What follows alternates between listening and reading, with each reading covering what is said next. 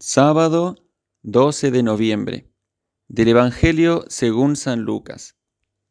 En aquel tiempo Jesús dijo a sus discípulos una parábola para enseñarles que es necesario orar siempre sin desfallecer. Había un juez en una ciudad que ni temía a Dios ni le importaban los hombres. En aquella ciudad había una viuda que solía ir a decirle, hazme justicia frente a mi adversario. Por algún tiempo se estuvo negando, pero después se dijo a sí mismo, aunque ni temo a Dios, ni me importan los hombres, como esta viuda me está molestando, le voy a hacer justicia, no sea que siga viniendo a cada momento a importunarme. Y el Señor añadió, Fijaos en lo que dice el juez injusto, pues Dios ¿No hará justicia a sus elegidos que claman ante Él día y noche? ¿O les dará largas?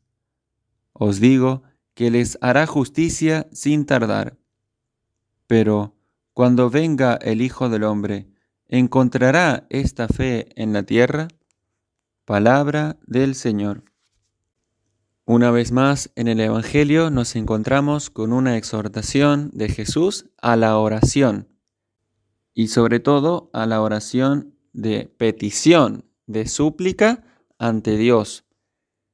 La oración es la llave del corazón de Dios. Es también, como se ha dicho, la debilidad del omnipotente, que no puede resistirse de dar sus bienes ante una oración humilde y confiada. Y esto no es porque le hagamos fuerza a Dios, cada vez que oramos, sino porque Él mismo quiere que le pidamos. Quiere que le pidamos porque quiere darnos. No nos aconsejaría que le pidiésemos si no quisiera darnos aquellos dones que nos invita Él mismo a pedir. Nunca niega sus beneficios al que ora, quien le instiga piadosamente para que nunca deje de orar, decía San Juan Crisóstomo.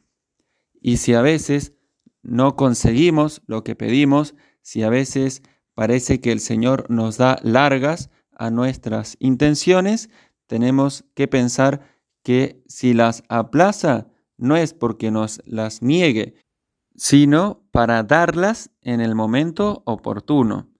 El Señor sabe lo que nos hace falta y qué es realmente lo más conveniente para nuestra salvación. Y Jesús nos responde hoy cómo orar y qué pedir en la oración. ¿Cómo orar? Ya lo dijo el mismo Señor, siempre y sin desfallecer. La oración es eficaz con la condición de que sea continua y perseverante. ¿Y qué pedir?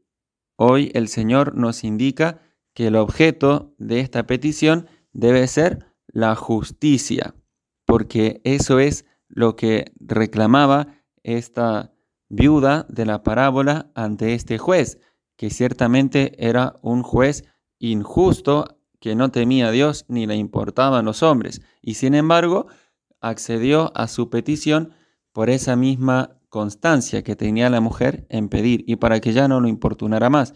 Bueno, cuanto más Dios, que es el juez justo y al que tantísimo le importan los hombres, como el Señor va a dejar de hacer justicia a sus elegidos que le claman día y noche.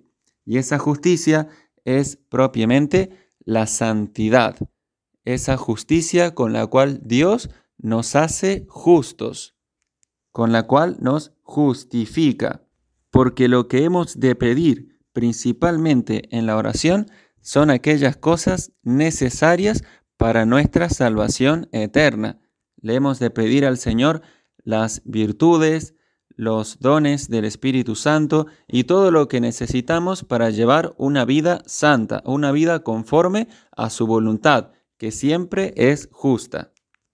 Por último, Jesús nos recuerda un elemento esencial en la oración que es la fe cuando venga el Hijo del Hombre, ¿encontrará esta fe en la tierra?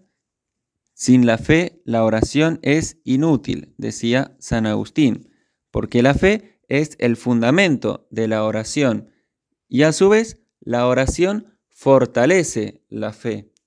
Van de la mano, aunque la oración es fe puesta en acto, fe despierta, fe actuando. Pero si esta falta, la oración ya no tiene sentido o es una farsa o una ficción.